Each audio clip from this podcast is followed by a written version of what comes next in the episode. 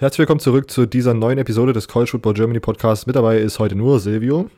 Moin. Und ich, Robert. Immo äh, hat sich noch einmal freigenommen. Wir nehmen jetzt hier gerade am 2.1. auf. Wir wünschen euch erstmal ein frohes neues Jahr. Macht man ja so. Ähm, und ja, wünschen, dass ihr, keine Ahnung, ein gutes 2020 habt. ähm, äh, genau, und wir haben heute für euch auf jeden Fall nochmal einen so Bowl-Recap. Die größten Bowls sind jetzt äh, zum zweiten ersten schon mal alle durch. Also wir reden vor allen Dingen von dem New Year Six Bowl, die sie schon durch sind. Und ja, die großen Teams, ich glaube, es sind jetzt nochmal ein paar. Cincinnati spielt heute Abend, das ist, glaube ich, immer ganz interessant, aber sonst sind die wichtigsten schon mal durch. Und wir wollen einfach so ein bisschen drüber sprechen, welche Bowl-Games äh, Silvio und ich geschaut haben was uns aufgefallen ist, was man vielleicht nächste Saison dann weiter beobachten kann, äh, ob uns vielleicht irgendwelche Spiele ins Auge gefallen sind, die nächstes Jahr in der NFL interessant sind oder sowas. Einfach, einfach unsere Gedanken zu den Spielen, die wir gesehen haben und so ein bisschen vielleicht die Headlines betrachten, die wir so aufgeschnappt haben während der Bowl-Season. Und am Ende mal schauen, wollen wir eigentlich noch mal kurz darüber sprechen, wer äh, von den Spielern sich zurückgemeldet hat äh, für die nächste Saison zum College Football oder wer sich für den NFL-Draft angemeldet hat.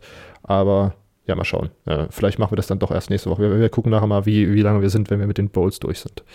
Okay, ähm, Silvio, ich würde sagen, du darfst gerne anfangen mit deinem ersten. Ähm, und dann machen wir weiter. Also ich muss dann direkt mal noch sagen, dass ich viel mehr Bowl-Games angeschaut habe, als ich es jetzt sagen werde. Ähm, das Problem ist einfach, dass ich bei den meisten Bowl-Games nebenbei immer noch was gemacht habe, äh, irgendwas für die Uni vorbereitet habe. Äh, um das halt ein bisschen erträglicher zu machen, habe ich halt nebenbei ein Bowl-Game laufen lassen. Von daher ist das immer so ein bisschen pseudomäßig, deshalb will ich über die Bowl-Games nicht reden und nur über Bowl-Games reden, die ich wirklich aktiv richtig angeschaut habe, ähm, ohne irgendwas anderes zu machen, außer mal ans Handy zu gehen oder so. Äh, und das erste Spiel, über das ich da reden will, ist ein Bowl-Game, über das wir uns beide auf jeden Fall, Robert, ähm, sehr gefreut haben. Das ist der Cheez-It Bowl. ähm, Air Force gegen Washington State. Wir haben davor gesagt, äh, wir freuen uns drauf, diese Mike Leach pure Air Raid Offense gegen die Air Force ähm, Triple Option zu sehen. Und ich muss sagen, ein bisschen wenig Punkte für das. Es sind insgesamt 52 Punkte gefallen, das Over-Under war 72. Ähm, Air Force hat 31 zu 21 gewonnen. Und der Grund, warum so wenig Punkte gefallen sind, war einfach nur diese Time of Possession. Wenn man die, sich die mal anschaut, da weiß man auf jeden Fall schon, warum Air Force gewonnen hat. Air Force hatte insgesamt drei, über 43 Minuten Time of Possession zu ähm, Washington State, die nur 16 Minuten hatten. Bisschen ein paar zerquetschte. Ähm, bei Washington State fand ich immer, es war so: Washington State hat den Ball bekommen, ganz schnell nach vorne, Touchdown gemacht. ja. Und dann hat Air Force ganz langsam immer die Sache runtergebracht. Und dadurch, Air Force hat dann halt so gut, nicht so gut wie immer, aber halt häufig gescored. Und die Zeit, die sie vom, ja, von der, von der, ja, von der Uhr genommen haben, konnte halt Washington State nicht immer aufholen. Da konnten sie noch so schnell in die Offense gehen.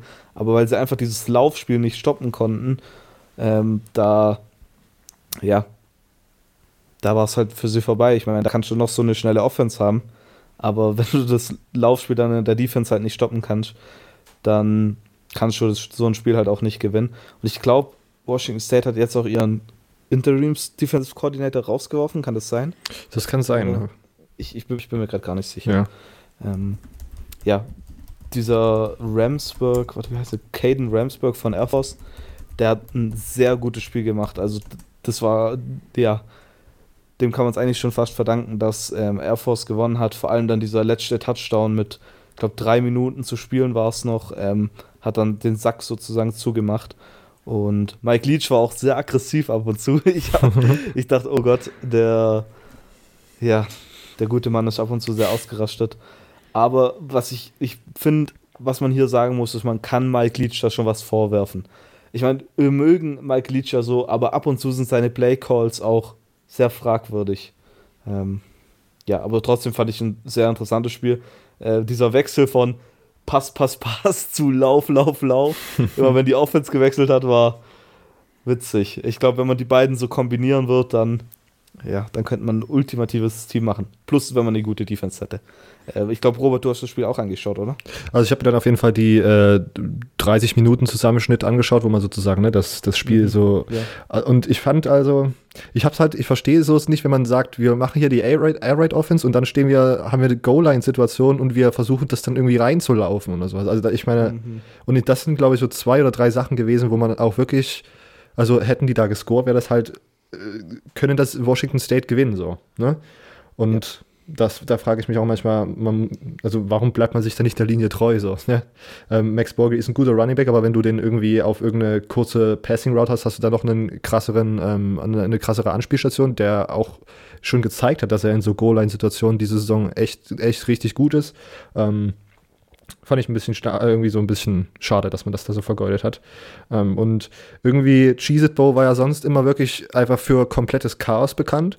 Und jetzt haben sie es versucht, dieses Jahr so ein bisschen sexy zu machen, ein bisschen guten Football reinzubringen. Aber ich weiß nicht, irgendwie, es war dann zu, es war irgendwie so halt zu gut für ein traditionell schlechtes Bowl-Game, aber zu mittelmäßig für ein Bowl-Game, wo man sich sagt, oh ja, das ist wirklich einfach ein ist schöner Football anzuschauen. Irgendwie, mhm. ja. Naja, aber ja, war interessant zu also, sehen und diese also Time of Possession ist echt. Ich, ja. ich, ich muss sagen, ich hatte viel zu hohe Erwartungen ja. das Spiel. Ja. Ich meine, wir, wir haben uns ja so aufgehypt. ja. Und dann saß ich hier, wann war denn das? Das war nachts irgendwie um. Um zwei, glaube ich, oder nicht? Das, nee, das war, glaube ich, sogar. War das nicht sogar noch später? Das war um 4.15 Uhr ging das bei uns los. Oh Gott, ja. Ich bin extra aufgewacht. ja, stimmt. Das ähm, Habe extra meinen Wecker gestellt auf 4 Uhr. äh, und ich war am Abend davor noch ja, weg mit ein paar Kollegen ja. und bin dann extra früher nach Hause gegangen damit, und habe extra nicht so viel getrunken, damit ich dachte, komm, sonst kann ich schon morgen früh nicht aufstehen. Und ich bin dann um 4 Uhr aufgestanden und dann kam das Spiel und ich da, ich war dann so gehypt auch, aber hat dann ein bisschen enttäuscht, ja. Ja. Naja. Ah, okay. Ich, äh, ja, also genau, ich habe mir dann auch, 4.50 Uhr, das war mir dann, ich habe schon gemerkt, dieses, ja, irgendwie 2 Uhr ist immer schon richtig krass, da muss man schon sehr into the game sein, dass, damit man das schafft und aufzustehen und so. Ähm, aber 4 Uhr war mir dann einfach zu krank. Ich finde 2 Uhr, ja. da kann man auch gut noch wach bleiben. Aber. Finde ich, und ein paar Sachen davor machen. Aber dann 4 Uhr, da muss man eigentlich schon fast schlafen gehen. Wenn vor allem davor nicht wirklich was kommt, ist ein interessiert. Wobei, warte mal, habe ich davor noch was angeschaut? Ich weiß gerade gar nicht mehr. Bei, bei der 2 Uhr Sachen pennst du dann davor und gehst dann, bleibst dann einfach straight wach, wenn das Spiel vorbei ist, weil das ist ja um 6 vorbei, oder? Oder bist du ja, davor wach so und gehst dann einfach um 6 pennen? Kommt, kommt drauf an. Ähm, ich ich gehe dann meistens nochmal pennen, je nachdem, ja. wie, wie hell es auch dann draußen ist. Also, ah, ja. okay. Ich, ich weiß nicht, ich habe immer als, als ich noch jung war, als ich noch jung war und in der, in der, noch auf der Schule war, ähm, da habe ich tatsächlich immer einen Wecker gestellt. Aber ich meine, jetzt als Student habe ich so einen, einen, Schlafrhythmus, der schon sowieso so kaputt ist. da bleibe ich dann ab und zu auch einfach, einfach die ganze Nacht wach und dann versuche ich einfach auch den nächsten Tag durchzumachen, da halt extra früh ins Bett zu gehen. Aber ja. Okay. Weil ich muss noch mal für meine Taktik für das National Championship Game überlegen, weil ich war jetzt, ich habe Florida hat ja um 2 Uhr nachts gespielt und da bin ich um 20 Uhr schlafen gegangen und hatte dann in meiner Theorie sozusagen sechs Stunden Schlaf davor und dann hätte ich danach nochmal so pennen gehen wollen, aber das war dann um sechs zu Ende und dann war ich halt irgendwie so wach und hat mir auch noch so einen Energy Drink reingepfiffen oder so. Und oh. da war es da dann ja eh vorbei und dann bin ich einfach wach geblieben, musste Mittagsschlaf machen, weil es dann ja halt auch einfach Silvester war. Da konnte ich ja auch nicht einfach so dann 22 Uhr pennen gehen oder so. Ja. ja also das ist, also ich, der 2 Uhr Struggle beginnt gerade. Naja. Ich mache mal weiter mit FAU gegen Southern Methodist, war eines der ersten Bowl Games, glaube ich, ähm, der Boca Raton Bowl. Ich habe, ja, wie ich glaube, wir haben alle drei SMU getippt, oder? Kannst du dich noch erinnern? Ja, auf jeden Fall. Ja. Und ganz anders kam es dann. Am Ende stand es 52 zu 28 für Florida Atlantic. Ähm, ich fand, man hat einfach die ganze Zeit gemerkt, dass die so viel krass motivierter waren als äh, SMU. Ähm, SMU, keine Ahnung, hatten wahrscheinlich schon abgehakt, haben sich dort entspannt aus Texas raus, mal schön ins Wasser nach, nach äh, Florida und dann dort gechillt die ganze Zeit, haben anscheinend dann nicht den, den Knopf drücken können, wo man dann nochmal in Game Mode kommt. Irgendwie hat man das die ganze Zeit gemerkt, dass FAU halt so, so richtig hype war und Florida äh, und, und SMU so richtig schlechte Körpersprache. Die hatten irgendwie die ganze Zeit, selbst als es noch relativ knapp war, hatte ich nicht das Gefühl, dass SMU SMU das Spiel noch irgendwie drehen kann oder zumindest möchte. Ähm, es gab aber irgendwie so eine komische Story, dass Lane Kiffin in Ole Miss Gear anscheinend nochmal äh, auf dem FAU-Campus rum, rumgeschlendert ist oder sowas und das, das sei wohl nochmal so eine extra Motivation gewesen für FAU. Ähm, was ich gesagt, übelsten Boss-Move finde von Lane Kiffin. Ähm, und ja, irgendwie, äh, ich, fand's, ich, ich fand das Spiel war spannend, ich finde, das Spiel hat Spaß gemacht. Ähm, mal schauen, ob FAU diesen, diese Dominanz in der Conference USA nächstes Jahr mit Willie Taggart wiederholen kann. Du hast das Spiel auch gesehen, willst du Ergänzung machen? Ja, auf jeden Fall.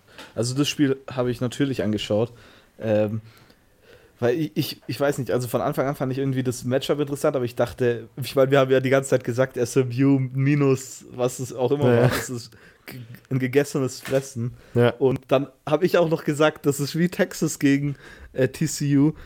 die, die, die Wettmacher, die wissen da wieder irgendwas und dann sowas. Genau, weil es mich nur minus drei waren oder sowas, ja. Ja, und dann hast du gesagt, ja, zum Glück habe ich das noch abgeschlossen. Jetzt ist schon minus sieben. Ja. Ähm, ja. Dann, also das war, das war echt ein Schock, fand ich schon fast. Ähm, Shane Buchel hat unter sein, wow, wobei, so viel will ich es gar nicht Shane Buchel auch anreden. Ähm, klar hat er ein paar Fehler gemacht, aber ich würde ja, das Ergebnis auf jeden Fall eher FLU, den Erfolgen von FLU anrechnen, ja. als den äh, ja, Fehlern von SMU. Äh, Chris Robeson hat ein sehr gutes Spiel gemacht. Äh, die Defense war gut, hat viele Stops gemacht, obwohl sie keinen einzigen Sack gemacht haben. Insgesamt gab es im ganzen Spiel ein Sack. Ähm, komisch, ja. Aber ich fand, also ein, das war so der erste richtige Schocker, fand ich, von der ja, Saison. Das stimmt. Äh, also damit hätte ich auf keinen Fall gerechnet. Nee, also vor allem hätte mir jemand gesagt, dass es auch noch so deutlich wird. Ja. Und 24 Punkte. Ja. Also, ja, SMU sah wirklich einfach so richtig hilflos aus. FAU einfach irgendwie viel ja. zu schnell und. Ne. Und vielleicht war es ja doch der Heimvorteil, der es ausgemacht hat. Ja, weiß ich nicht. Weiß, nicht. weiß ich nicht. Ich weiß auch nicht. okay, mach du weiter mit deinem zweiten. Okay, mein nächstes Spiel ist, ja, ein, ein Team, äh, das ich schon die ganze Saison auf ein, ja, so ein bisschen äh, aufgehypt habe. Mhm.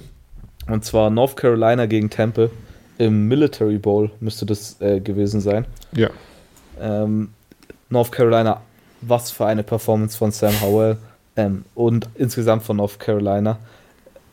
Ja, das, das, ähm, der Spread war ziemlich knapp und ich habe es auch gedacht, dass es relativ knapp werden wird. Ich meine, Temple ist ein sehr gutes Crew of Five Team und North Carolina war dieses Jahr dann doch von Zeit zu Zeit mal so nee, sage ich mal. Klar, das Clemson-Spiel ist immer eine schöne Anlaufstelle, aber häufig war es dann doch halt nicht so gut. Äh, aber North Carolina hat dominiert und ich meine, dieser eine Touchdown-Grab von ähm, Newsom, ähm, von Javante, nee, nicht, doch, nee, ich glaube, Des äh, Newsom, oder? Des Newsom. Ja. Ähm, unnormal. Also wer den nicht gesehen hat, muss ihn sich auf jeden Fall mal reinziehen. Ähm, klar, Sam Howell oder Howell, wie man mal noch aussprechen will, ähm, wird jetzt ziemlich viel Hype in der Offseason bekommen. Ich habe auch schon ein äh, paar Heisman-Dinger gelesen.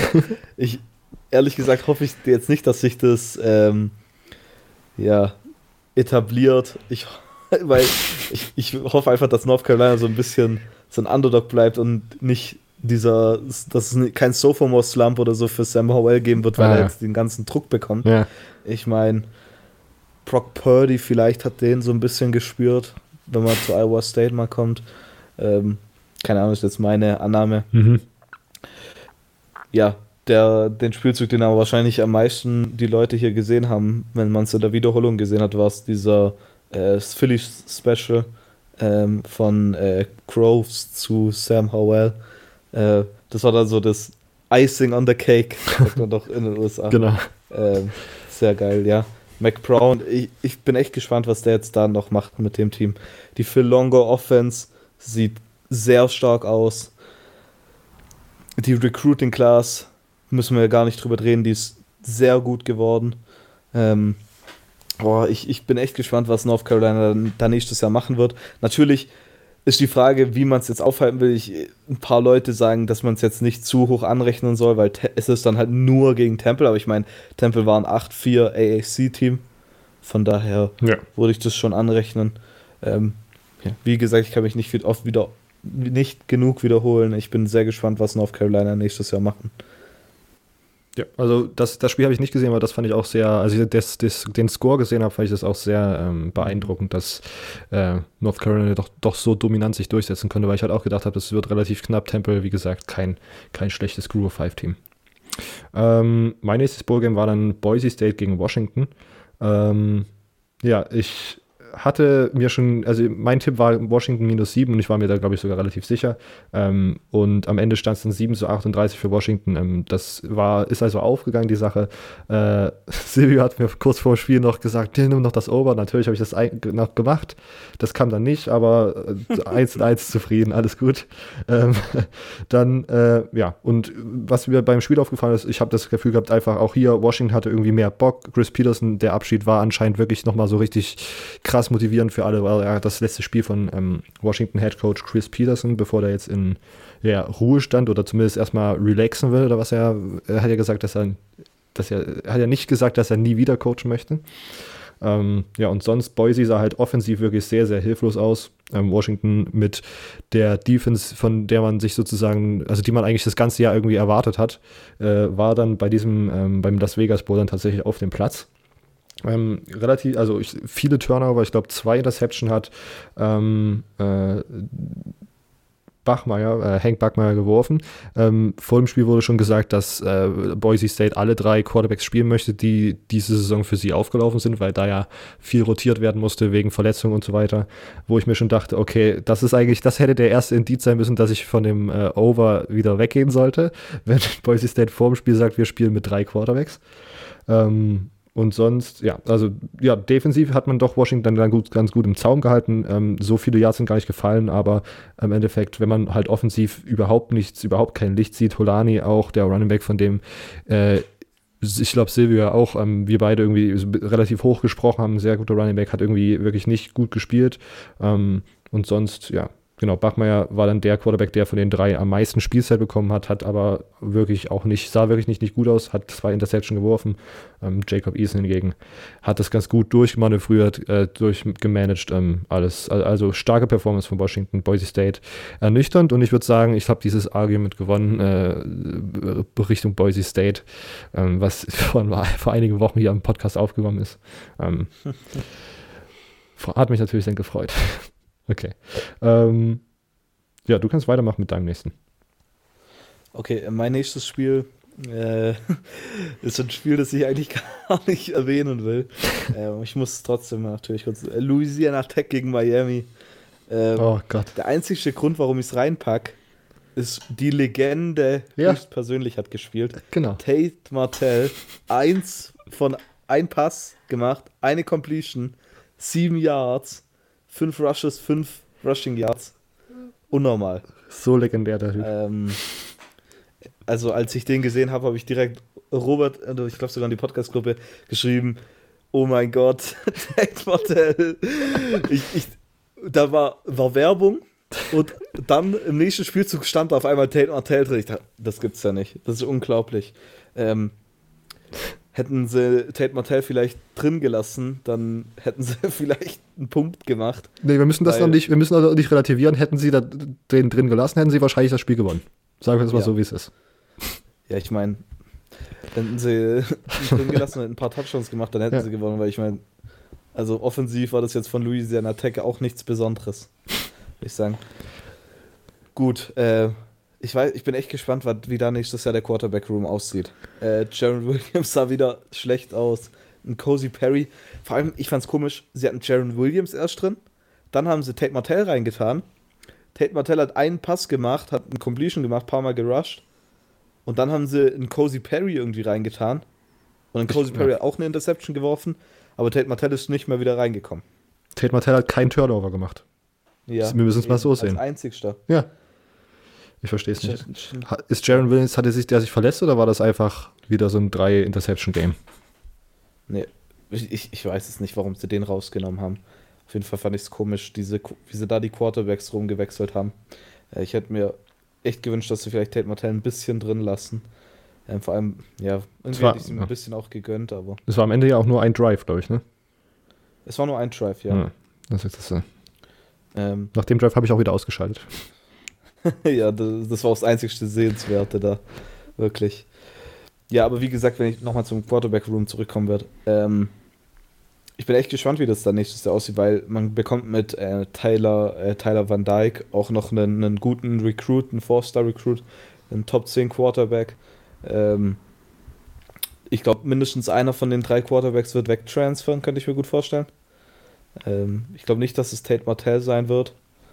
Äh, ich glaube eher, dass es Cozy Perry sein wird, der wahrscheinlich weggeht. Ähm, oder ist der noch? Ja, der ist erst Sophomore. Könnte ich mir vorstellen. Ähm, ich bin allgemein, muss ich das natürlich noch kurz erwähnen, von Miami auch gespannt, was da passiert. Mhm. Ich weiß nicht, ob du es mitbekommen hast, jetzt mit Alonso Highsmith. Dieser Running Back, der auch transfern möchte, ehemaliger Fighter. Nee, Alonso Highsmith ist so eine Football-Legende bei denen, der hat auch ach, in der NFL gespielt. Der so. ist jetzt äh, Vice President von, Stimmt, ja. von Cleveland Browns. Und der verlässt die jetzt jedoch. Und Miami will so eine Chief of Staff, heißt das, ähm, Ding einführen, eine Rolle einführen. Und die soll angeblich Alonso Highsmith übernehmen. Und dieser Chief of Staff soll so sein, dass Spieler nicht mehr zum Beispiel direkt zum Coaches gehen, sondern erst zum Chief of Staff und der klärt das dann ab. Und allgemein wird viel mehr dann über diesen Chief of Staff laufen, mhm. der also eine konkrete Rolle annimmt. Und ja, und da gibt es das Gerücht, das hat ähm, Miami Herald, glaube ich, einer geschrieben, dass wenn Alonso Highsmith kommt, dass äh, Manny Diaz angeblich nicht mehr da sein will. Und weil Alonso Highsmith angeblich den ganz, richtig viele vom Coaching-Staff rauswerfen will. Zum Beispiel Bander auf jeden Fall, das ist dieser, äh, einer von den Co-Defensive Coordinatoren, ähm, also einer von Manny Diaz Jungs sozusagen. Und allgemein will er einfach dann die komplett aufräumen einmal.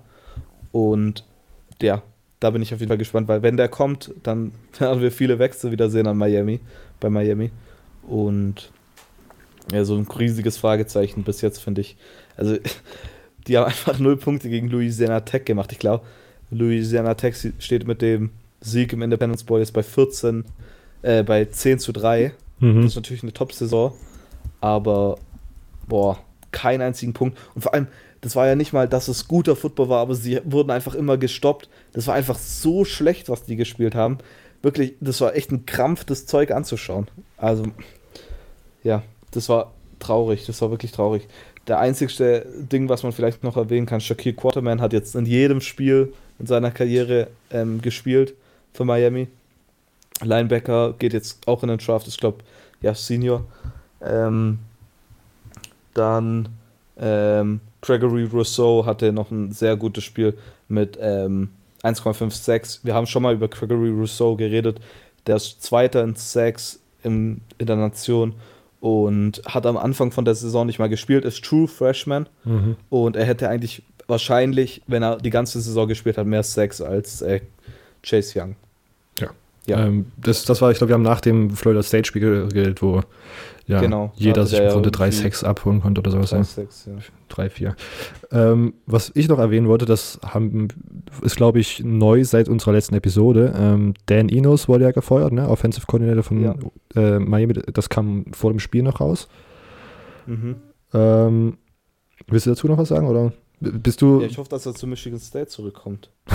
ähm, ja, es gibt ja einige Leute, einige Leute, die wissen das nicht, aber Dan Inos war ja Quarterback bei Michigan State zu seiner Spielkarriere und hat dann auch unter ähm, 2-6 ist Mark D'Antonio zu Michigan State gekommen, glaube ich. Und von 2-6 bis 2-8 hat er auch Position Coach gemacht und ist dann zu irgendwo hingegangen und dann ist er Head Coach bei Central Michigan geworden. Die Sache ist, dass sein Play Calling einfach von Zeit zu Zeit sehr schlecht war, aber als Position Coach natürlich immer noch ja, sehr angesehen. Und ich glaube, Michigan State könnte so, so, jemanden auf jeden Fall gebrauchen. Und vor allem mit Mark D'Antonios ähm, Freundschaftskick, was der da hat, mhm. Fetisch oder wie man es nennen will, äh, könnte ich mir gut vorstellen, dass der zurückkommt. Der Freundschaftsfetisch. Die, ja, ja, der, ja, bei dem geht es ja. immer Freundschaft über. Ja. Die Sache mit Dan Inos ist einfach, wenn man sich jetzt mal anschaut, was dem sein Absturz war ich meine, erkennst du die Geschichte mit Dan Inos und dem Offensive Coordinator Spot bei Alabama? Was, das war doch. Also Dan Inos war ja letztes Jahr Quarterback Coach genau. bei Alabama. Ja. Und ähm, warte mal, und dann ist ja Loxley ist ja zu Maryland gegangen. Richtig. Und Saban hat angeblich, hat, also hat nicht angeblich, sondern hat Dan Enos schon als neuen Offensive Coordinator äh, bestimmt. Dann Dan Enos ist dann in der Nacht- und Nebelaktion ah, weggegangen stimmt, von genau. Alabama genau. ja. und hat bei Miami unterschrieben. So, Nick Saban hat das damals aber nicht, mitbekommen. Und dann ist er ins Büro gegangen, ein paar von den Staff-Leuten wussten es schon. Mhm. Und Nick Saban ist angeblich rumgerannt und hat geschrien, Where the fuck is Dan? Where the fuck is Dan? Und hat überall geschaut und sein, sein Büro war komplett leer. Und ein paar von den Staff-Leuten wussten es nicht, aber haben es ihm nicht getraut zu sagen. Oh, und, und ich meine, guck mal, der war jetzt Offensive Coordinator bei Alabama. Natürlich könnte jetzt sein, dass Alabama scheiße ist, aber ich meine, ich würde sagen, dass Alabama auch viel mehr Talent offensiv hat für sein Spielsystem. Ähm, ja, was ein Jahr so einen Unterschied macht. Mhm. Und ich meine, jetzt steht er ohne Job da. Wahrscheinlich, bis er wieder mal einen Coordinator-Spot bekommt, wird es ein paar Jahre dauern, außer irgendein ja, tiefes Power 5 oder sogar ein Group of 5 Team holt ihn. Ähm, interessant auf jeden Fall. Wer jetzt als neuer Offensive Coordinator kommt, ist noch nicht bekannt. Ja, muss man auch abwarten jetzt mit der Manny Diaz-Situation, wie viel Wahrheit da auch dahinter steckt. Ähm, ich könnte mir auch vorstellen, dass Major Applewhite kommt. Der war ja davor auch schon im, als Offensive Coordinator im Gespräch und angeblich auch schon fast bestätigt damals, bevor dann Dan Enos eben gekommen ist, in dieser riesigen Überraschung. Mhm. Ja. Ähm, noch, und noch eine Ergänzung, was ich vorhin meinte, als du von äh, Lorenzo, wie, wie, hieß, wie hieß der, der die Miami Lorenzo? Äh, Lorenzo ähm, Highsmith. Highsmith, genau. Habe ich, hab ich, von Alonso, Alonso gesagt? Ich glaube, ich habe mich vorhin versprochen. Auf jeden Fall habe ich mich nämlich äh, an die, die, News, die jetzt irgendwie vor drei Tagen oder so rauskam. Lorenzo Lingard, ein Five-Star, ehemaliger Five-Star-Recruit, Running Back von Miami, ähm, hat sich jetzt ins Transfer Portal eingetragen. Ah, nee. Alonso Highsmith heißt der. Ah, ja. Ich meine, der war ähm, ja paar Jahre in der, in der NFL, war damals Third Overall Pick von Miami, hat mit Miami damals die National Championship, glaube ich, sogar gewonnen. Oder? Bin mir gerade gar nicht sicher. Ähm, ja, doch, ähm, da in diesem Orange Bowl damals 83 gegen ähm, Nebraska, in diesem legendären mhm. Spiel schon fast. Ähm, und dann war er bei, bei den Packers ein paar Jahre als äh, im Front Office und ist jetzt äh, beim Browns Vice President of Player Personnel. Ah. Und da geht er jetzt eben, ich meine, bei den Browns geht es ja Front Office technisch gerade ziemlich ab. ähm, und die Leute hoffen wohl, dass er da hinkommt jetzt wieder. Und äh, zwischenzeitlich war er, glaube ich, auch mal Profiboxer oder so. ja. Nee, aber das habe ich gar nicht mitbekommen, dass da einer geht. Ja, genau. Also das ist vielleicht für, äh, naja, für Leute, die das Transfer Portal beobachten, weil ihr Teams da vielleicht das öftere mal zuschlagen. Interessant, Five-Star Running Back von äh, Miami. Gut. Das war äh, Miami äh, Louisiana Tech, stimmt? Ja. Ich mache weiter mit UCF gegen Marshall. Ähm, also, das war der Gasparia Bowl, glaube ich, war es. Und es war ein absolut verrücktes Spiel. Es gab insgesamt sechs Turn Turnover von Marshall, dazu noch ein von ähm, UCF. Das Spiel ist gestartet mit äh, vier Drives, also alle vier Drives, die äh, Marshall hatte zum Beginn des Spiels, sind einfach mit einem Turnover beendet worden. Ähm, UCF war dann, glaube ich, irgendwie 21-0 in Führung. Dieses Spiel ist wirklich einfach komplett, ich glaube, es gab insgesamt, also es hat sich angefühlt wie 1000. Ähm, in Realität waren es dann, glaube ich, circa 150 ähm, äh, Penalty Yards durch 18 Penalties, die gepfiffen wurden, was einfach komplett krank ist, jetzt so spät in der Saison. Ähm, es war anstrengend zu schauen. Es war, hat wirklich, die, es war Chaos, aber nicht das Chaos, was mir Spaß macht, weil ich bin ja ein großer Chaos-Fan im College Football, aber das war einfach nur belastend, sich das anzuschauen. Und ja, also Dylan Gabriel, der Quarterback von UCF, sah wirklich in manchen Situationen echt nicht, nicht gut aus. Ähm, sehr, sehr ungenau ich, ja, also ich, ich fand ihn diese Saison ja eigentlich generell ganz gut ähm, und so, in meisten Spielen sogar sehr gut, aber äh, das war wirklich nicht sein Tag. Am Ende, wie gesagt, UCF 48, Marshall 25. Silvio? Äh, mach gut. Äh, mein nächstes Spiel wäre dann äh, Penn State gegen Memphis. Ähm, das war, glaube ich, das Spiel vor den Halbfinalen. Genau. Ähm, ja, fand ich ziemlich gutes Spiel. Ähm, Memphis hat vor allem in der ersten Halbzeit noch mithalten können, aber da hat Penn State ja auch schon komplett aufgedreht. Ähm, das stand ja in der ersten Halbzeit, glaube 35 zu 23. Ähm, war, ich glaube, das Over-Under war da schon fast gedeckt. Ja. Ähm, die Sache war einfach nur, Memphis hat viel zu wenig Touchdowns gemacht. Ich meine, am Ende hat der Field, der, der Kicker war dann am besten, meiner Meinung nach, am Ende der äh, Most Valuable Player für Memphis mit sechs Field Goals. äh, hat sich wahrscheinlich für, für die NFL empfohlen äh, mit der Performance. Ähm, ja, aber ja, war, war interessantes Spiel, würde ich mal sagen. Ähm, Johnny Brown, was für ein Spiel von dem. Hat so KJ Hamler eigentlich so als der, äh, was, was rede ich eigentlich? Ähm, nicht KJ Hamler, wie komme ich jetzt auf KJ Hamler, der ist ja Wide Receiver. Ähm, Johnny Brown über, sorry dafür. Ähm, Johnny Brown als Running Back, natürlich. Ähm, sehr, sehr starkes Spiel gehabt. 202 Rushing Yards, zwei Touchdowns. Ähm, ja, klasse. Ähm, offensiv ein sehr, sehr gutes Spiel. Ähm, defensiv, ja, ist viel Druck gekommen. Aber die Performance vom ganzen Spiel war auf jeden Fall Micah Parsons. Sag mal, der war überall. Der war überall. Der hat fast eine Interception gehabt. Hat äh, zwei Sacks, drei Tackles for Loss, sieben Solo-Tackles, 14 Total Tackles. Der war überall. Das war, ja, ich, ich weiß gar nicht, wie ich das, was ich dazu sagen soll. Das war ab, abgefahren. Also Micah Parsons. Ich habe ihn vor der Saison, das weiß ich nämlich noch, als potenziellen ähm, für irgendeinen Award, ich glaube für einen Butkus Award sogar als äh, auf die Watchlist gehauen mhm. bei mir. Ähm, aber dass der so wirklich spielt, hätte ich dann doch nicht erwartet. Das war dann für mich so ein Longshot. Aber das war krass, was der gemacht hat. Also jedes, jeden Spielzug irgendwo, irgendwie hast du einen Micah Parsons in der, dabei gesehen. Also der war überall. Ähm, und vor allem spektakuläre Spielzüge, wenn dann mal irgendwie, wie gesagt, fast ein Interception war oder ein Tip-Ball oder so.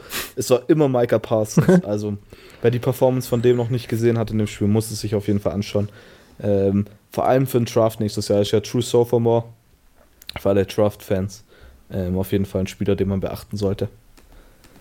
Jo. Perfekt. Den Cotton Bowl habe ich leider nicht gesehen. Ich werde mir wahrscheinlich nachher nochmal die Highlights reinziehen. An dem Tag war ich mit der Family leider noch unterwegs. Aber ich mache weiter mit äh, Minnesota gegen Auburn. Meine sind jetzt auch äh, bis, also bis zum jetzigen Zeitpunkt waren sie, glaube ich, noch chronologisch. Ähm, jetzt hört es mit der Chronologie hier auf. Äh, Minnesota gegen Auburn ähm, am New Year's Day 19 Uhr, also relativ gut gelegen, um nochmal äh, seinen schläfrigen Körper vor den Fernseher zu hieven und sich ein bisschen College Football reinzupfeifen am 1. Januar. Ähm, ja, ähm, am Ende stand es 31 zu 24 für Minnesota. Ähm, es war offensiver, als das wahrscheinlich die meisten Leute so gedacht haben. Ähm, und auch wirklich bis zum Ende spannend. Äh, beide Teams haben ja echt nochmal die Saison mit auf einer, auf einer High Note beenden wollen, einfach nochmal mit einem schönen Spiel beenden wollen. Ähm, Minnesota hat am Ende aber dann wirklich verdient gewonnen. Offensiv konnte Auburn wirklich irgendwie äh, generell recht wenig auswirken, obwohl, ja, also, also insgesamt waren es nur 232 Yards und man hat vor allen Dingen vermutet, dass man vielleicht gegen die äh, Run-Defense so ein bisschen arbeiten kann als, als Auburn, aber das war tatsächlich nicht der Fall. Ähm, und 232 Yards gewinnt dann halt wirklich kein Spiel. 24 Punkte sind dann ja schon tatsächlich relativ gut für diese, für diese Yard-Anzahl. Ähm, ja, aber sonst Minnesota im Gegensatz, äh, wie gesagt, die hatten auf jeden Fall einen richtig, richtig guten Tag. Auburn's Defense hier kam ja zum Ende der Saison wirklich nochmal ganz gut zusammen und sah dann echt ganz gut aus. Ähm, vor allen Dingen, äh, vor allen Dingen, ja, die Defensive Front ist ja super talentiert mit mehreren NFL-Talenten. Ähm, die, die Passverteidigung war so ein bisschen da, da, die Schwachstelle in dieser Defense, aber tatsächlich konnte Minnesota irgendwie an beiden, an beiden Enden sozusagen ganz gut schrauben und hatte wirklich äh, viele gute Rush-Ansätze oder tatsächlich auch viele, viele Pässe, die tief gingen. Ähm, Tyler Johnson wieder mit absoluten Highlight-Catches. Äh, ich kann mich noch an, an, den, an den Touchdown in der Mitte der Endzone, an der, am Goalpost, das war also das war einfach komplett krank. Man kann sich da gerne nochmal die Zusammenfassung anschauen, die Highlights. Das war wirklich sehr, sehr gutes Spiel für, für Minnesota und ich finde es einfach, ich habe mich sehr gefreut, dass sie so gut ähm, diese, diese überraschende Saison nochmal auf wirklich mit so einem schönen Spiel gegen ein wirklich gutes SEC-Team nochmal beenden konnten und nochmal zeigen, dass sie auch gegen halt krasse, krasse Competition ähm, ganz gut ankommen.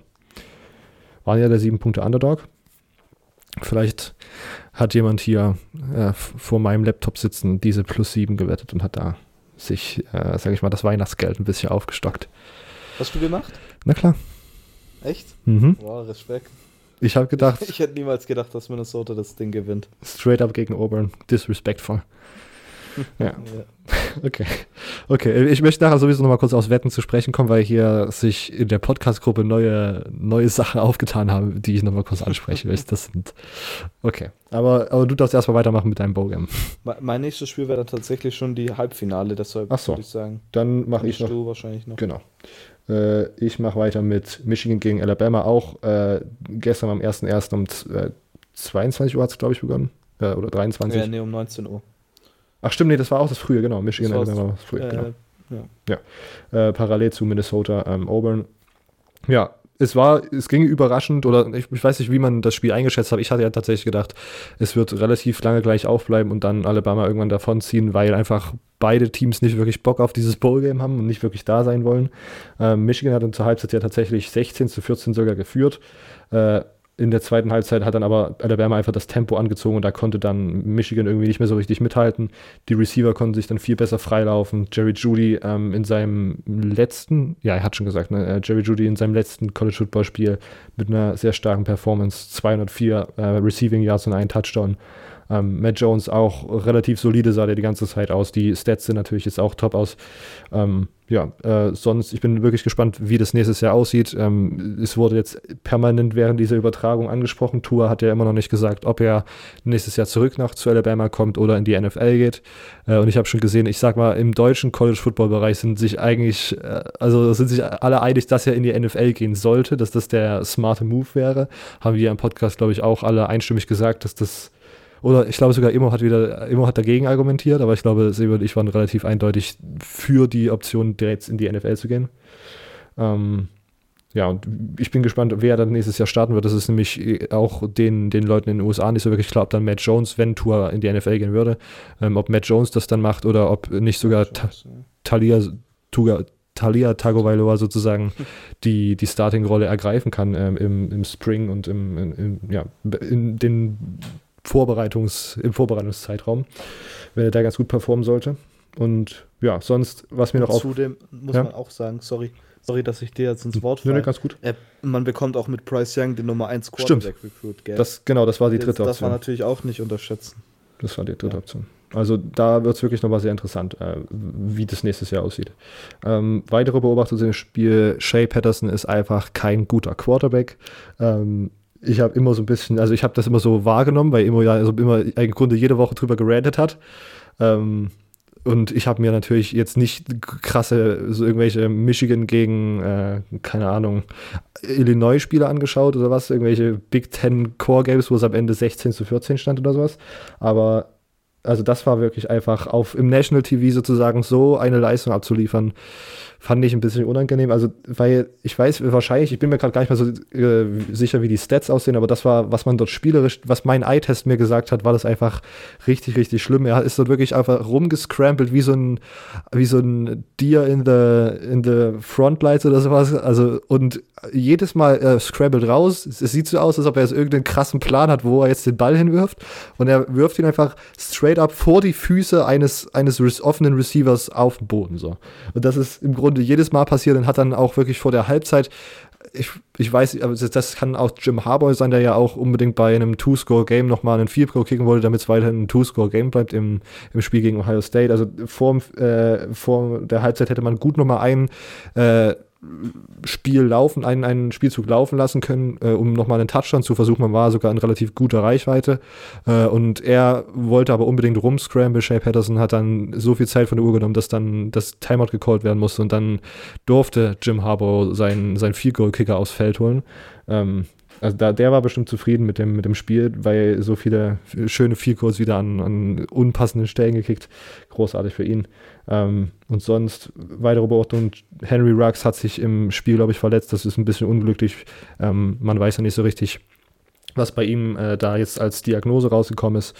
Ähm, das ist natürlich traurig. Ähm, auf jeden Fall für ihn. Und Jalen Waddle, der dritte Receiver im Bunde, ähm, hat wirklich, also jedes Mal, wenn er bei einem Punt Return oder bei irgendeinem äh, Kick-Return-Sache äh, den Ball in der Hand hat, ist das einfach Must-Watch-TV. Also das wirklich, er macht zu 100% werden irgendwelche Leute vor ihm ausrutschen, weil er irgendwelche krassen Moves pullt und wenn er dann nur fünf Yards weiter advancen kann, aber das ist wirklich jedes Mal einfach so spaßig anzuschauen.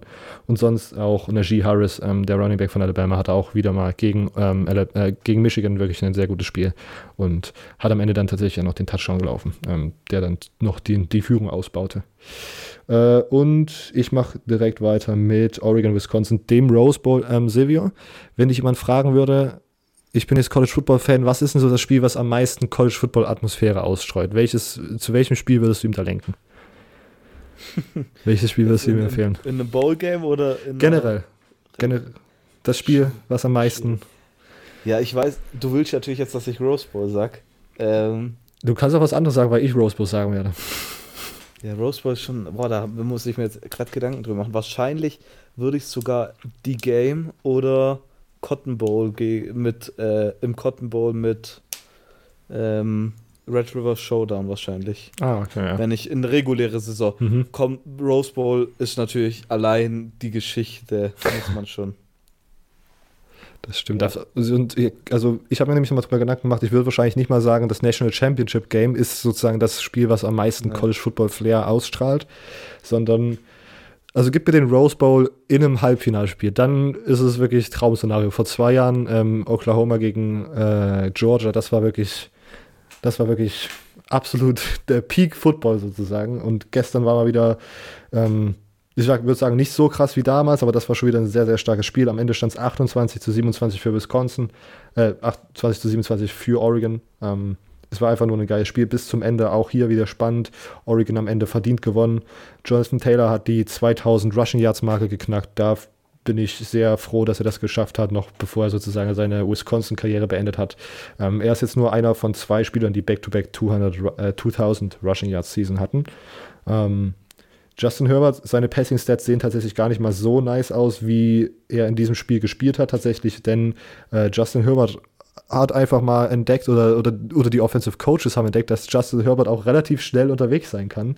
Ähnlich wie Trevor Lawrence, aber danach kommen wir, da kommen wir noch später drauf zu sprechen.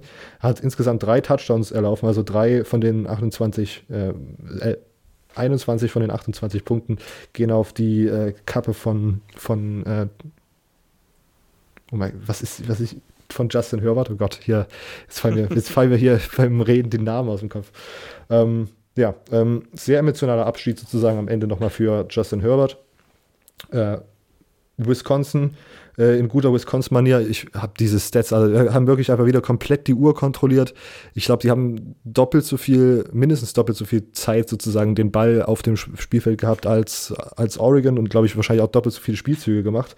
Aber am Ende konnte man dann irgendwie nicht schnell genug nochmal scoren, um das, um das äh, irgendwie ja, knapp zu machen ähm, oder, oder nochmal in Führung zu gehen. Äh, und ja, äh, Brady Breeze, der Safety von Oregon mit der Nummer 25, den habe ich schon im, der ist mir schon im Pac-12 Championship Finale aufgefallen, weil er da richtig, richtig gut gespielt hat. Und auch hier wieder mit einem saustarken Spiel hat dann ja unter anderem diesen Fumble geforst, der zu dem Touchdown geführt hat, der Oregon dann in Führung gebracht hat. Also Brady Breeze, äh, absoluter, absoluter krasser Spieler einfach bei, bei Oregon in der Defense und generell Oregons Defense, dass man das, das Laufspiel, diese, diese Offense, die selbst die Big Ten größtenteils nicht wirklich kontrollieren konnte, dass man das als Pac-12-Team so unter Kontrolle bringen konnte, dass man das Spiel dann am Ende gewinnt. Ähm, sehr, sehr krass. Auch hier hatte eine gewisse Person wieder Oregon Moneyline und äh, das Over, was beides aufgegangen ist. Ähm, also, ich sag mal, Silvester Neujahr war sportwettentechnisch krass für mich. Ja, ich, ich fand, muss ich ehrlich sagen, ich fand sogar komisch, dass Oregon der Underdog war. Ja. Okay. Ja. Ich weiß nicht warum, aber von Anfang an dachte ich schon. Ja. Ich war mir nicht sicher, dass Oregon gewinnt, aber ich fand es komisch. Ja. Allem, ja. Dass das es nicht even oder so zumindest mhm. ist. Und vor allem gab es dann halt einfach wirklich eine 2, noch was Quote auf den, auf den Sieg ja, einfach. 2,2 oder so war das, glaube gestern Abend.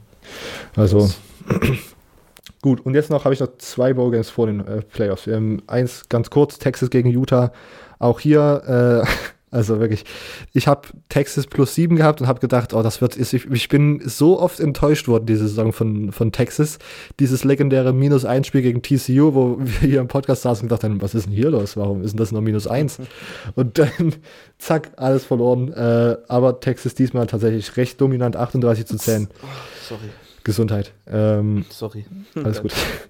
Äh, Sam Ellinger hat einfach nochmal gezeigt, dass er wirklich ein sehr, sehr guter Quarterback ist. Ähm, er hat wirklich, wenn du dir die Highlights anschaust, Video, das sind wirklich solche Pässe dabei, die sehen so Zucker aus. Die sind wirklich einfach so Fade-Routen, also einfach nur, ne, die Receiver rennen nach vorne und er legt die wirklich perfekt auf die Außenschulter und ich glaube, es war beides mal für Devin Duvernay, der snackt die einfach rein und das ist einfach so krass zu sehen, wie genau dieser Typ ist.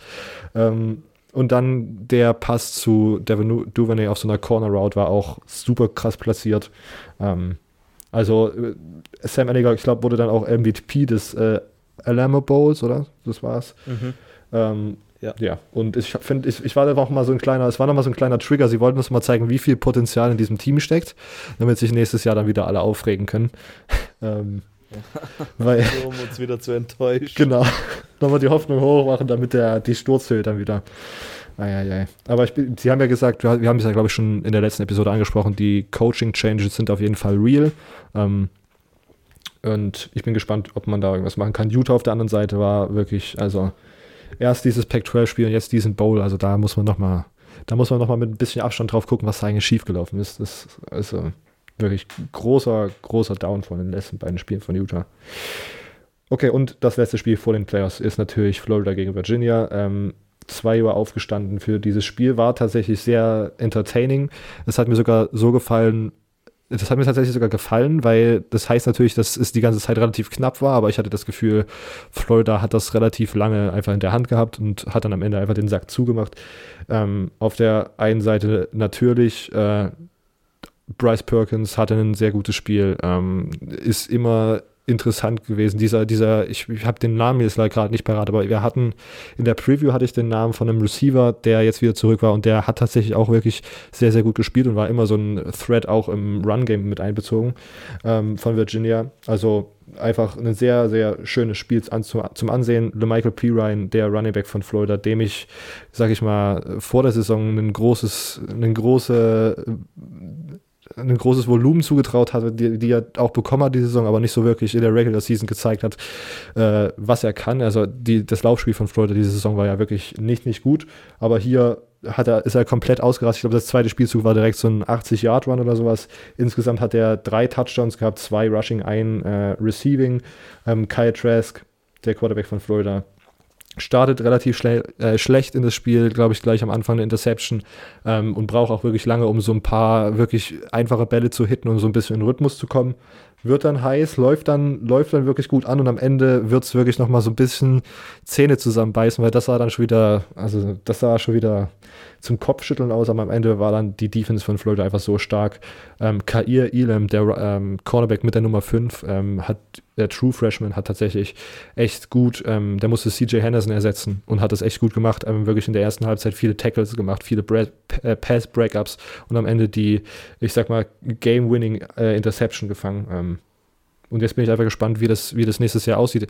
Ich habe gesagt, wir, Florida wird wahrscheinlich relativ viel äh, Talent verlieren. Ähm, ich mal schauen, wie sich das jetzt ausstellt. Ich habe es heute tatsächlich gelesen, Trevin Grimes, der äh, Wide Receiver, kommt nochmal für sein Senior hier zurück. Das ist schon mal der erste Anfang. Und mal schauen, ob man da noch ein paar halten kann aus der Offense. Und dann könnte man vielleicht nächstes Jahr auf diesen Erfolgen ausbauen. Und vielleicht ist dann ja sogar mal, sage ich mal, ein Sieg gegen Georgia drin. Das wäre ja im Grunde der nächste Schritt für Florida. mal schauen. Kurze, kurze ähm, Verständnisfrage. Ja. Findest du, dass man den Spread covern muss, um ein Team zu, in Anführungszeichen, smacken? Ah. Ich denke ja. Du hast nämlich ja, ja. gesagt, ähm, ja, Florida, die smacken Virginia ganz leicht weg. Äh, den Spread haben sie auf jeden Fall nicht gecovert. Ja, mit 0,5 Punkten. Ne? Hm. Das war, war das nicht 14? Ah, nee, stimmt, wir sind nee, ja jetzt nur. Der, der, ja, stimmt. Ähm, nee, nee, nee. 12, nee, sind nicht mal sind acht Punkte. Stimmt, ja. Und das, okay. das ja, war bei 16,5. Ja, okay. Ja, war, das Doppelte. Das war übrigens, eine, das war nochmal so ein Last-Minute-Touchdown, um nochmal das Ergebnis aufzufüllen. Das war auch so, da hat jemand, da hat jemand, das war wirklich so, als erstes war es so ein Touchdown, da hat jemand ge ge geschrieben irgendwie, oh, jetzt hier ist nochmal Late Push für das, für die, für die äh, Virginia plus 16 und dann wurde er zurückgerufen und dann wurde getwittert, oh nee, doch nicht. Und dann wurde der Touchdown dann im nächsten Spiel zu der doch gemacht und dann Double Nevermind hat dann doch äh, sozusagen Virginia die plus 16 gecovert. Ähm, Ja, also ich, es war jetzt nicht krass dominant, aber im Endeffekt, im Endeffekt kann man jetzt, kann ich es mir jetzt auslegen, es ist das zweitbeste ACC-Team, was wir geschlagen hat, ne? Insofern, naja, gewonnen ist gewonnen und ich bin gespannt, wie es nächstes Jahr weitergeht mit Florida. Okay, Silvio, wollen wir in die, in die Halbfinalspiele übergehen? Jo. Okay. Du darfst anfangen. Wollen wir mit äh, Oklahoma LSU anfangen, chronologisch? Ja, ich glaube, darüber muss man auch gar nicht so viel reden, finde ich. Ja. Ähm, was, was für eine Performance von Joe Burrow bitte in der ersten Halbzeit. Ähm, Das ist einfach legendär, der Typ. ja. Also Justin, Je äh, wer ist der? Justin Jefferson oder Jamal Jefferson? Äh, Justin, Jefferson. ja.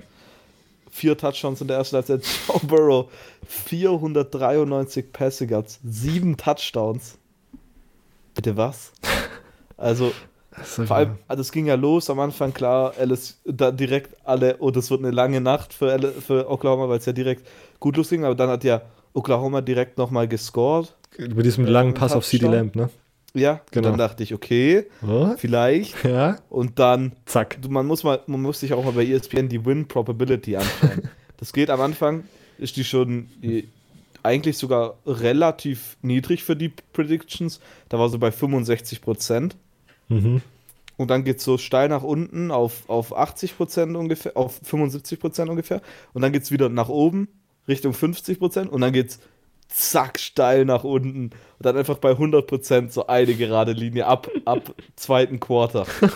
ähm, ja, ich meine, wenn es zur Halbzeit halt mal ähm, 49 zu 14 steht, äh, dann weiß ich auch, was, was da abging. Ich meine, jetzt natürlich die Diskussion, die jetzt kommen wird, ist, äh, ah, hätte man lieber Georgia oder, oder Oregon reingepackt. Ähm, aber ja, ich weiß nicht. Also, ich glaube, LSU ist einfach viel zu gut und ich, ich bin mir nicht sicher, ob sie das nicht auch, ob Oregon vielleicht weniger Punkte zugelassen hätte. Also ich glaube, LSU ist einfach dieses Jahr top-notch. Also, ich hätte Schiss gegen die zu spielen, wirklich. Auch wenn ich Championship Game immer noch nicht ganz sicher bin, wen ich da picken soll. Oh ja, ja. Ähm, aber LSU, ich weiß, ich weiß nicht, was man da anders als krass sagen soll. Also es war unnormal. Ähm, es war defensiv von Zeit zu Zeit nicht so stark, ähm, aber ich weiß nicht, Joe Burrow, das ist, ich, ich, ich weiß wirklich, sieben Touchdowns in der ersten Halbzeit. Oder in der ersten Halbzeit war das Ja, doch. ja. Ja. Das ist einfach absurd. Das ist wirklich, ich habe es angeschaut und ich dachte, okay, okay, wo, wo geht das hin? Irgendwann denkst du, der spielt äh, NFL äh, oder hier College Football 13 auf Rookie-Level mit äh, irgendwelchen 99 Overall Wide Receivers. Gegen so ein FCS-Team gescheduled, damit man die Heisman-Numbers hoch. Ja. Ja, genau. Das ist der Klassiker. Ja. Das hat sowieso jeder mal gemacht.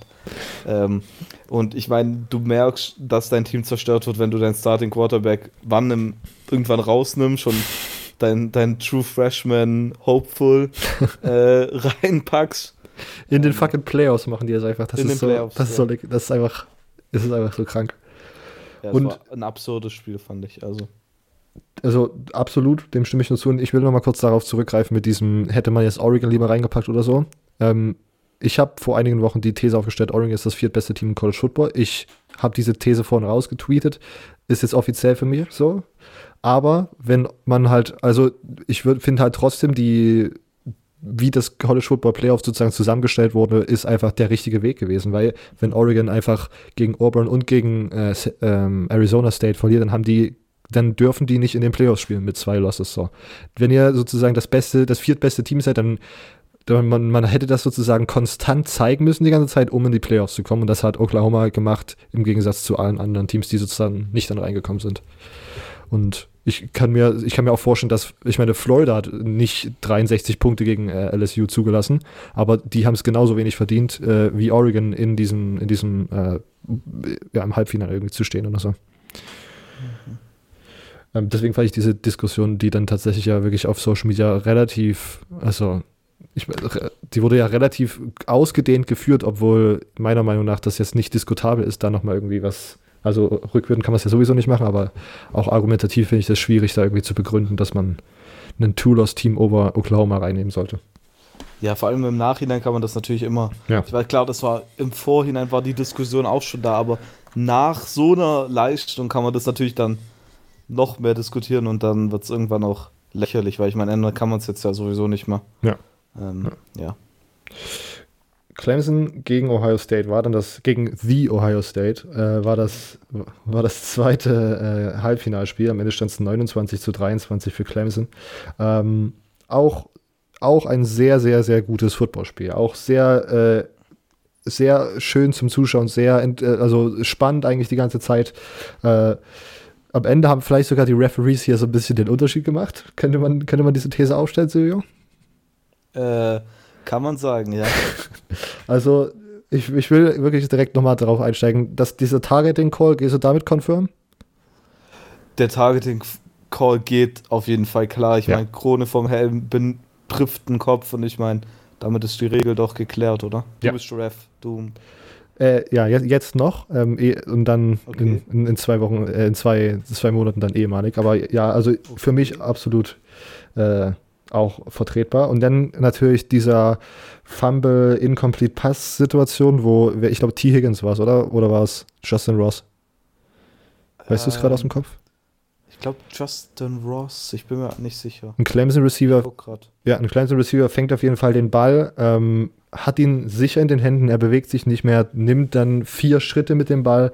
Der Ball wird dann irgendwie rausgeboxt oder rausgeschlagen und es wird, glaube ich, als Fumble ge gewertet bei, bei dem während des Spiels und wird dann zurückgepfiffen als äh, Incomplete Pass in der, in der Review. Und äh, das war sozusagen der zweite strittige Call. Ähm, was wäre da, was wär da deine Meinung zu? Äh, das war auf, auf jeden Fall ein Fumble. Ich Ja. meine, also ich habe das Spiel ja angeschaut und dann habe ich es dir auch geschrieben, rate mal, was für Refs das sind. und das mussten ja die SEC-Refs sein. Das ging gar nicht anders. Ähm, also das war so ein Bullshit-Call. Vor allem, wie kamst du denn sowas auf dem Feld als Fumble-Call und dann Overturn? Ich meine, Overturn, die Regel ist doch, es muss äh, 100% der das- Genau, 100%, Ja, das 100%. Gegenteil bewiesen sein. Wie wo kann man denn da mit der 100% das Gegenteil Ja. sehen? Ja. Also, die waren echt blind.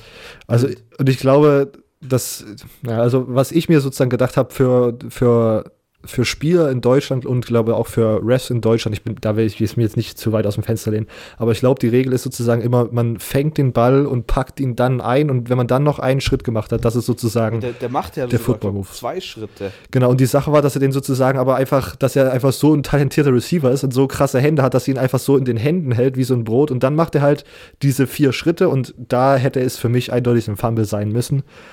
Weil e- egal, ob er es dann sozusagen einpackt, äh, also sozusagen in seine, seine äh, Armbeuge nimmt, sozusagen wie man den Football normalerweise trägt, oder ob er den halt sicher in den Händen hält und damit dann noch vier Schritte macht, es ist so dann, oder so ein Fumble. Ähm, das war wirklich kurios, diese, diese Ref-Leistung. Und das, du musst dir vorstellen, diese Playoff-Teams, die dort sind von Refs, das sind ja die besten Refs, die da zusammengestellt wurden. Die werden ja irgendwie alle benotet von den Ref-Chefs sozusagen, die irgendwo in irgendeinem Bürogebäude sind und nichts mit dem On-Field-Sachen zu tun haben.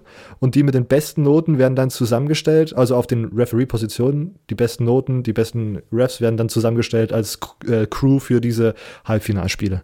Und das waren sozusagen die besten SEC-Refs, die da waren. Das ist absolut, das ist einfach absolut, absolut verständnislos. Ähm, weiter zu dem Spiel, außer diese beiden äh, Referee-Situationen. Trevor Lawrence als Running Threat hat man, glaube ich, die ganze Saison noch nicht so gesehen, wie es da in diesem Spiel aufgekommen ist. Und ich glaube, das war auch ein Grund dafür, dass Ohio State nicht wirklich was dagegen tun konnte, weil sie konnten offensichtlich nichts, nicht, nicht, nicht stoppen. Ich glaube, am Ende hat er sogar irgendwie 150 Rushing Yards. Habe ich es richtig gesehen? 100, 107. Okay. Alles klar, 107. Nah dran. äh, aber Ja, trotzdem, Äh, einfach super krank. Ähm, und sonst, Justin Fields sah größtenteils trotzdem sehr, sehr gut aus. Die Interception am Ende, super trauriges Ende, muss man ganz ehrlich sagen. Ähm, und sonst, J.K. Dobbins einfach ist, ein, ist einfach ein unglaublicher Spieler. Man, ich könnte sogar das Argument machen, ist einfach der beste Spieler äh, für Ohio State. Ähm, Und es ist eigentlich ein Skandal, dass der nicht eingeladen wurde zu, zu den Heisman Trophy-Leuten, die da rumsaßen. Ähm, und sonst, ja, Jeffrey Okuda natürlich auch wieder mit einem sehr, sehr guten Spiel. Hatte wirklich wieder ein paar Momente, wo er einfach krass rausgestochen ist. Und das ist immer eine gute Sache. Wenn so die Rees rausstechen, dann ist das immer schon mal ein guter Indiz dafür, dass man ähm, wirklich auch auf dem Mason-Level eine gute Chance hat. Und ich bin mir relativ sicher, dass das der beste Defensive Back ist, den es dieses Jahr für den NFL-Draft gibt. Mhm. Übrigens, äh, von den Lions-Fans hört man, dass viele sich vielleicht sogar wünschen, Jeffrey Okuda an der 3 als, ich nenne es mal einen kleinen Reach, aber mhm. ich schätze, äh, dass der die Top 5 nicht überlebt. Ja. Also da geht er irgendwo weg. Ja. Äh, der ist abgefahren. Er hat auch den Fumble geforst gegen Justin Ross, wo genau. dann äh, kein Ding gecallt wurde. Ja. Übrigens, äh, es war das erste Spiel dieses Jahr, wo Trevor Lawrence über 100 Rushing Yards hatte. Äh, er hatte zweimal nur diese Saison über 50 und das war einmal gegen NC State mit 59 und gegen South Carolina mit 66. Ähm, und es war das dritte Mal, dass er über 10 Rushes gemacht hat. Einmal gegen North Carolina hat er 11 gehabt und gegen Louisville hat er genau 10 gehabt. Und die hatte 16 gehabt. Also ähm, äh, der hat ja diesen einen 67 Yard Rush, diesen ewig lang. Mhm. Unnormal. Also, also so eine neue Seite von Trevor Lawrence. Ähm, ich bin gespannt, wie er nächstes Jahr spielt, weil dann geht er wahrscheinlich ja mit großer Sicherheit in, in den Draft. Ja. Ähm, ja, Number ich, One Overall nächstes Jahr. ich finde es einfach, du musst dir das mal vorstellen, der Typ hat in seiner College-Karriere noch nicht einmal verloren. Mhm. Das ist so ein Stat, wo man sich denkt, WTF. Ja. Und man, das ist, man kann bestimmt irgendwie, wenn man mal guckt, wie, wie, äh, wie sein Highschool-Team gespielt hat, kann man das bestimmt noch auf äh, sozusagen. Das letzte Mal, dass er verloren hat, war im genau. ähm, Conference, im, im, State Championship Game in seinem Senior Year. Okay. Also. Das war das letzte Mal, dass er verloren hat. Und seitdem hat er nur noch gewonnen. Absolut krank. Und äh, noch ein kurzes Statement von dir hätte ich gerne zu der Leistung von äh, Bryce Young. Nee, Chase Young, sorry. Chase, ja. Ist ja so ein der bisschen. nicht so gute Stats dann am Ende, gell? Ja, ist so ein bisschen untergegangen. Also, ich glaube, ja. so die letzten drei Spiele ja sogar fast untergegangen für Ohio State.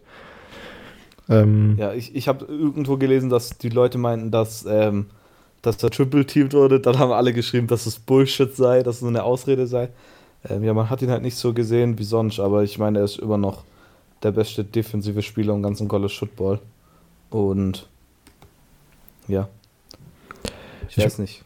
Ich, weil ich, ne, ich hätte vor drei, vier Wochen dieser These auf jeden Fall zugestimmt, aber mittlerweile, ich denke ich mir das so, so Triple Team ist auf jeden Fall kompletter Quatsch, weil wenn du ein Triple Team auf einen Spieler hast und du vier Spieler rushst, dann ist ja, also das ist ja mathematisch schon mal irgendwie, also so, aber wenn, wenn du von Double Teams von guten O-Line sozusagen bekommst und du die letzten drei Spiele nicht wirklich irgendwas statistisch gesehen hinbekommst, irgendwelche Sex oder so, ist, alle, es gibt doch auch, es gab, du bist doch jetzt nicht der erste Defensive Player, der sozusagen gedoubleteamt wurde. Und es gab doch auch andere Pass-Rusher im College Football, die gedoubleteamt wurden und trotzdem äh, gut gespielt haben und dann hochgepickt wurden.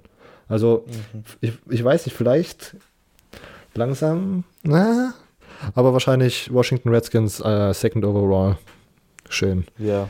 Schön mit, mit, mit Jonathan Rio als Defensive Coordinator. Und Jonathan Allen auf der anderen Seite. Holy Boah. shit.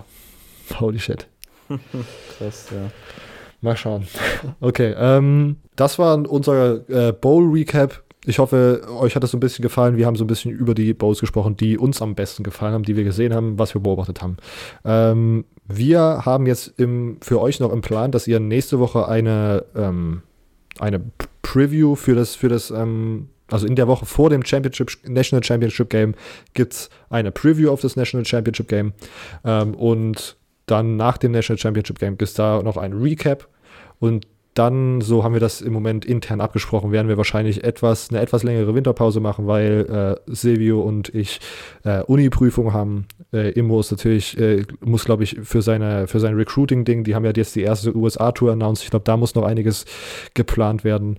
Und wir wollen uns ein bisschen Pause nehmen. Wir haben jetzt im Grunde ja basically 60 Episoden einem Stück im Grunde rausgeballert. Wir haben im Sommer natürlich ein bisschen Pause gemacht. Wir wollen jetzt einmal kurz Winterpause. Wir haben so ein paar Ideen, wie wir vielleicht den Podcast über die Offseason noch verbessern können.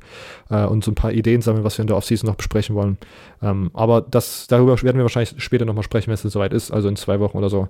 Ähm, nächste Woche, wie gesagt, ähm, das National Championship Preview kommt auf jeden Fall noch. Ähm, wir ja, sagen danke, dass ihr zugehört habt. Ihr könnt uns wie immer folgen auf CFB Germany Podcast auf Instagram, CFB Germany Pod auf Twitter. Äh, bei diesen ähm, Social Media Accounts ist auch jeweils unsere Website verlinkt, äh, cfbgermanypodcast.home.blog. Da findet ihr auch alle weiteren Social Media Kanäle von äh, uns drei privat und so weiter. Ähm, außerdem ist da Silvius Facebook-Seite CFB Germany verlinkt. Falls ihr da auf Facebook unterwegs seid, könnt ihr da gerne ein Follow dalassen.